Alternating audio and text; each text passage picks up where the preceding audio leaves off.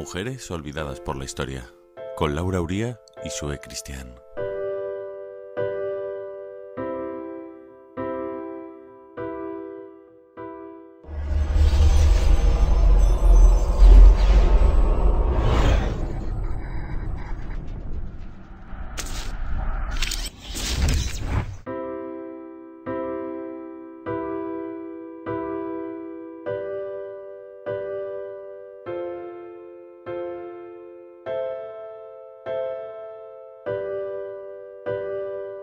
Estás escuchando una nueva edición de Mujeres Olvidadas por la Historia, un programa donde estamos descubriendo a todas esas mujeres que fueron pioneras, valientes, descubridoras, luchadoras, esas mujeres de las que poco o nada se sabe a pesar de sus interesantísimas historias. Un programa donde te acompañamos siempre para hablar de esas mujeres a las que se las conoce si acaso de oídas y por ser las mujeres de, las hijas de, las hermanas de, es el caso del programa de hoy, siempre a la sombra de hombres a los que sí que recordamos por sus logros. Me llamo Laura Uría y junto a Sue Cristian te acompaño en un espacio donde damos voz a todas estas y otras mujeres que en el día a día también están haciéndose notar. Siempre recordamos que Sue Christian es ilustradora y diseñadora gráfica y que dio un giro a su carrera para comenzar a investigar sobre la vida de estas mujeres fuertes y valientes que se saltaron las normas estipuladas luchando para conseguir los derechos que hoy tenemos, todas ellas pioneras de nuestra historia mujeres incluidas en forma de ilustración en sus maravillosas agendas, por cierto, ya disponibles en diferentes puntos físicos y virtualmente a través de su blog www.blog.sueartillustration.com. el programa de hoy hablamos de una mujer que pudo haber sido archiconocida en el mundo de la música. Hola Laura, y bienvenidas todas un programa más a Mujeres Olvidadas por la Historia. Muchas de las personas que nos estáis escuchando ahora mismo habréis escuchado en alguna ocasión alguna de las obras del famoso músico y compositor Wolfgang Amadeus Mozart, que seguro os habrá parecido una persona de gran talento. Pero lo que muchas personas desconocen es que su hermana era una gran virtuosa como él, y que también compuso numerosas piezas que luego serían atribuidas a su ya famoso hermano. Pues hoy vamos a hablar de ella, de esa gran desconocida, Marianne Mozart.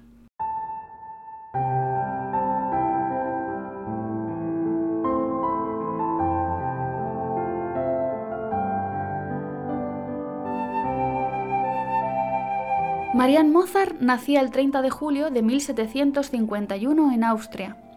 Desgraciadamente para ella, en el siglo en el que vivió no había lugar para mujeres excepcionales a menos que se tuviera un carácter valiente y rebelde. Pero Naner, como la llamaban cariñosamente en casa, se mostró siempre sumisa a los designios de su padre y dispuesta a aceptar el destino que le marcaban como mujer. Primogénita de los cuatro hijos del matrimonio Mozart, pronto destacó como genial intérprete en clave y piano. A los siete años, ante la atenta mirada de Wolfgang, su padre Leopoldo empezó a enseñarle a tocar varios instrumentos. A sus clases se uniría pronto su hermano pequeño, compañero también de sus juegos en los que eran inseparables.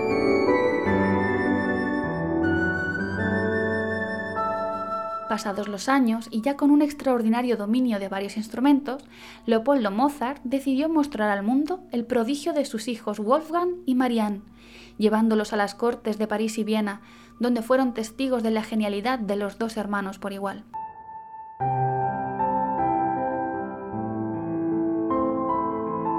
Sin embargo, mientras Wolfgang continuaba exprimiendo su genialidad, Marianne era vista tan solo como una joven casadera a la que se le terminaba el tiempo. Marianne no solo tuvo que abandonar su prometedora carrera como intérprete y compositora, sino que también tuvo que renunciar a un verdadero amor, el capitán y tutor Franz Leopold, por el marido que su familia le había escogido, un magistrado millonario llamado Johann Baptist. De ese modo, pasó de ser una joven prodigio a convertirse en la rica esposa de un magistrado, haciéndose cargo de los cinco hijos que su marido ya tenía de los dos matrimonios anteriores y de los tres hijos que tuvo con él. Probablemente, de haber continuado con sus estudios musicales, se habría convertido en el alter ego femenino de su hermano Wolfgang. Según unas cartas que éste escribió a su hermana, en las que alababa sus obras, Marianne podría haber iniciado una prometedora carrera como compositora. Lo que sí está claro es que fue una genial intérprete y que podría haber llegado muy lejos en el mundo de la música si la época y su voluntad no se lo hubiesen impedido. Continuó ejerciendo como profesora de piano y tocando este instrumento hasta su muerte el 29 de octubre de 1829, a pesar de quedarse ciega. Que su nombre no se borre de nuestra historia.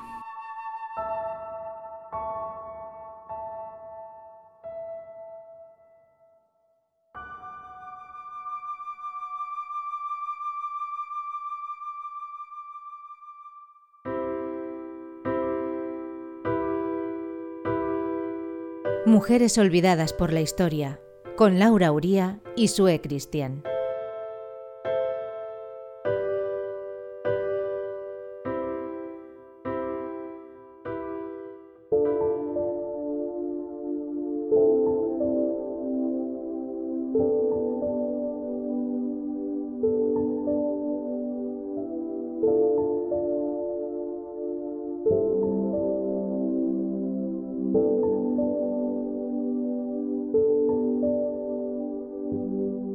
Recordamos que Sue Christian da forma a todas estas historias de mujeres olvidadas por la historia a través de unas preciosas ilustraciones. Ilustraciones que a su vez recoge en unas agendas que diseña para que tengamos y conozcamos un poquito mejor a estas mujeres en el día día. Y ahora es el momento de dar paso a la sección que cierra el programa, Mujeres de hoy y de siempre, donde recibimos las historias que nos haces llegar a través de nuestras redes sociales, que son las siguientes. Mi página web www.luasoul.com y el increíble blog de Sue Christian, donde podrás leer detenidamente las historias de todas las mujeres de las que hablamos aquí, en nuestro programa. La dirección es www.blog.sueartillustration.com. En este blog encontrarás las agendas de mujeres olvidadas por la historia, ya disponibles las del próximo año. Es una edición limitada, así que no te quedes sin ella. Yo ya por fin tengo la mía y estoy encantada, es increíble. Ya sabes que puedes escribirnos y hacernos saber tu historia. Estaremos encantadas de escuchar lo que tienes que contarnos.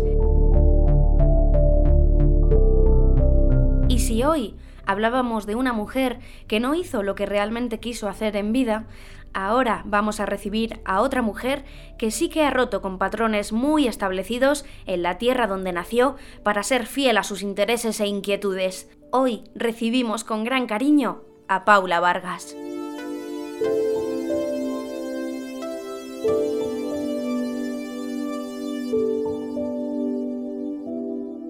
Hola, ¿qué tal? Bueno, yo me llamo Paula y vengo a contarles mi historia. Yo nací en Bogotá, Colombia, y tomé la decisión de venirme a Madrid hace unos ocho años. Dejé mi familia, me vine sola a buscarme la vida, la verdad. Eh, los motivos que me llegaron a tomar, que me llevaron a tomar esa decisión, eh, fueron como por ejemplo el hecho de que constantemente tenía miedo, miedo a que me pudiera pasar algo, debido a que alguna vez Mm, me, me intentaron violar, pero gracias a la vida no me pasó. Pero bueno, a partir de eso empecé a vivir una serie de paranoias y, miedos que, que a nadie se lo deseo.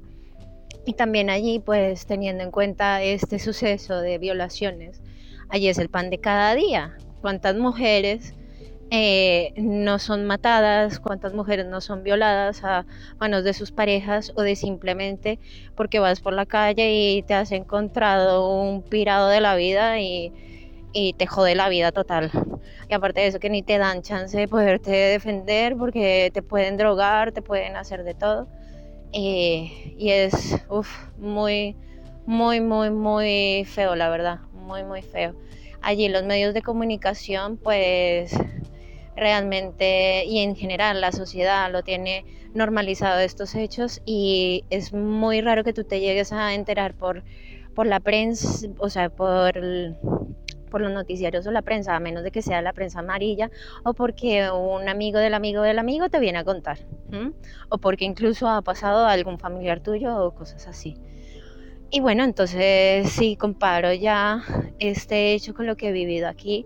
Realmente desde que vivo aquí vivo bastante tranquila desde el momento que yo me bajé eh, en sol y salí por el, por el metro de decir, oh Dios mío, o sea, sentir la tranquilidad mm, de decir, puedo andar sola sin miedo a que me llegue a pasar algo, aunque no estamos exentos de que nos llegue a pasar cualquier cosa, ¿no? Pero no es el pan de todo de cada día y por lo menos aquí se tiene eso en cuenta, se sale a protestar eh, y entre todas pues luchamos para que no sigan ocurriendo este tipo de cosas, ¿no?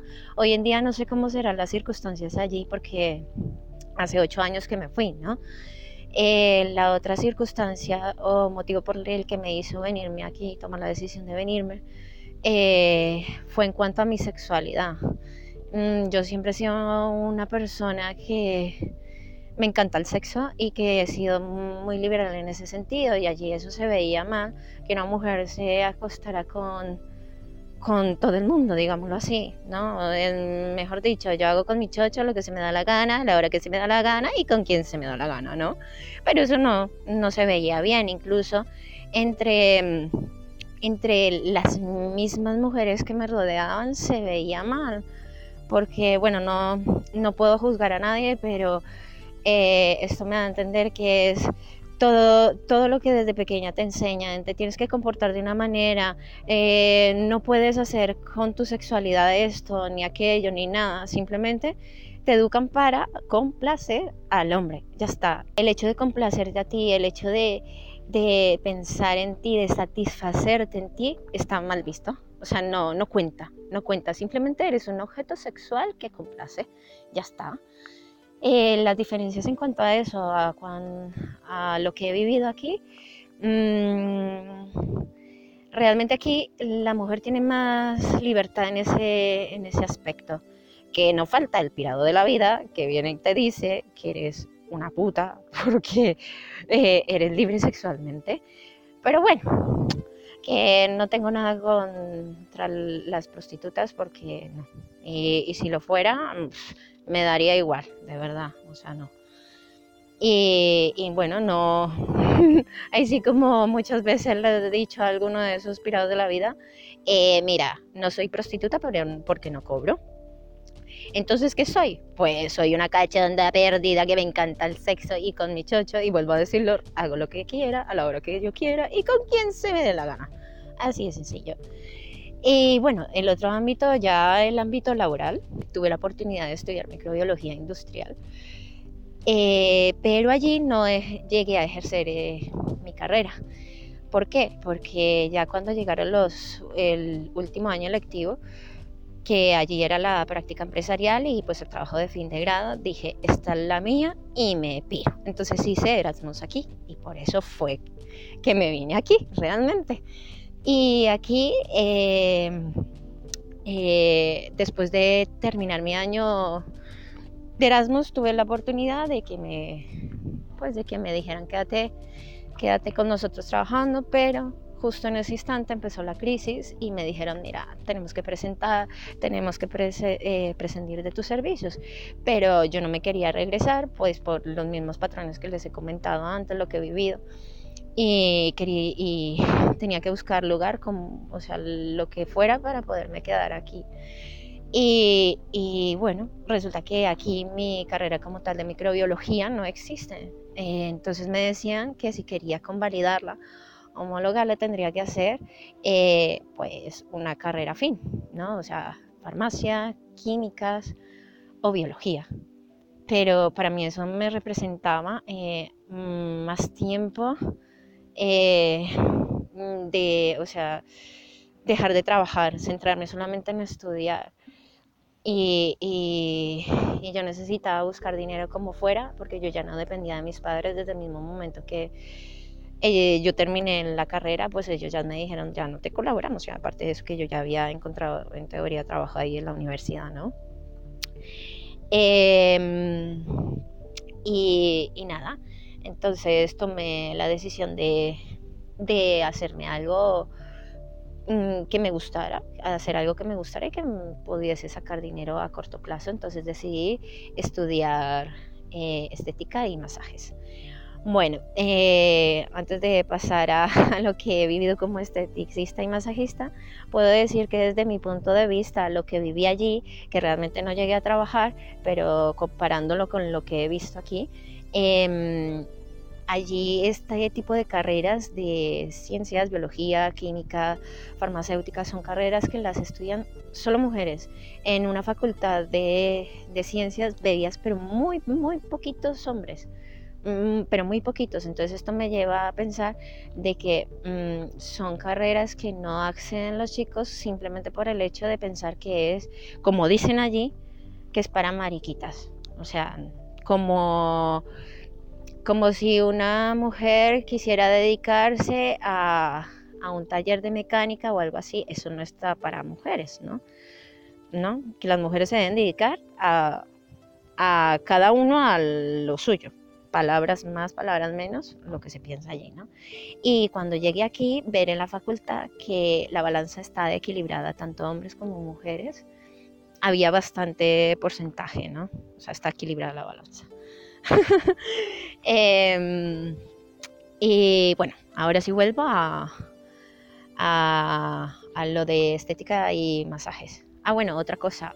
Eh, en cuanto al salario, lo que yo pude percibir cuando estuve ahí en la universidad, el salario era equilibrado, tanto hombres como mujeres. Y bueno, y ya vuelvo a lo de estética y masajes. En estética y masajes eh, llevo cinco años. Me he tenido que encontrar con cada persona, que madre mía del amor hermoso. Eh, cosa de llegar y decirte a ti en la cara cuando ya se ha reservado una cita, decirte, no, es que yo no quiero que me trabajes tú, que me hagas un masaje porque eh, eres mujer y no tienes fuerza. y yo quedarme así en plan, obviamente sin poder decir nada por protocolo de, o sea, no puedes decir nada de este tipo de cosas al frente de tus jefes, plan de quedarme de, mmm, es que si pudiese tocarte es que te mato, literal, te mato. eh, eh, ¿Qué otras cosas? no Como también en plan venir chicos a, a depilarse. Ah, que esa es otra cosa. Hoy en día eh, eso de el cuidado personal solamente se veía para las mujeres. Hoy en día cada vez son más los hombres que se animan a cuidarse así, a sí mismos, ¿no? Ya no se ve como tan limitado solamente para las mujeres y eso me parece muy, muy, muy bien. Eh, ah, entonces decía que venir un chico a depilarse y yo estarle depilando en plan correrse en mi mano. O sea, que realmente no venía para depilarse, sino porque ese motivo de que una chica inocente que no hace trabajo sexual en su diario vivir eh, le toque, le producía morbo y correrse en las manos. Eh, bueno, ¿qué fue? ¿Qué hice? Obviamente decir, me quedé callada, pero en plan matarle porque esa es otra cosa que muchas veces en los trabajos no, no, no puede, en este tipo de trabajos Mm, te tienes que quedar callado, sería un maltrato hacia el cliente, ¿no? Y como muchas veces se dice, el cliente tiene la razón, ¿no? Entonces simplemente salí, eh, le dije a mi jefe lo que habían pasado y ya eh, le sacaron y le dijeron que no podía volver, que le llamaban a la policía. Eso es lo único. Así que, ¿qué puedo contar de todas las cosas que me ha pasado en el trabajo? Mm, sin más, Hoy en día estoy bastante contenta. Eh, me rodeo de mujeres empoderadas, de mujeres que se apoyan unas a otras y que no se hunden, como era lo que me pasaba allí. Y, y la verdad que estoy muy bien. Muchas gracias por contarnos tu historia.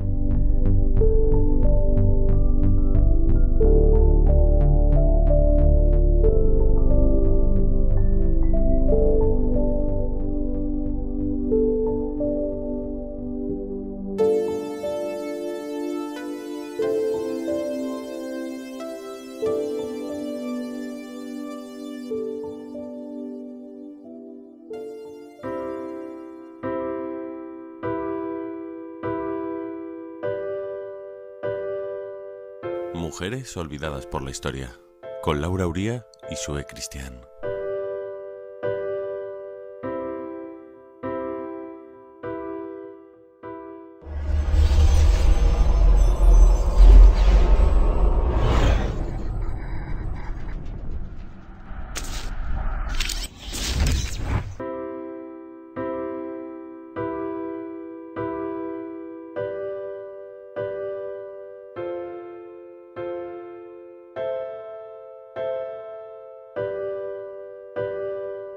Llegamos al final de nuestro programa Mujeres Olvidadas por la Historia. Ha sido un placer acompañarte. Mi nombre es Laura Uría y junto a Sue Cristian te espero en una próxima edición de Mujeres Olvidadas. Nos escuchamos en el próximo programa. Que nuestros nombres no se borren de la historia.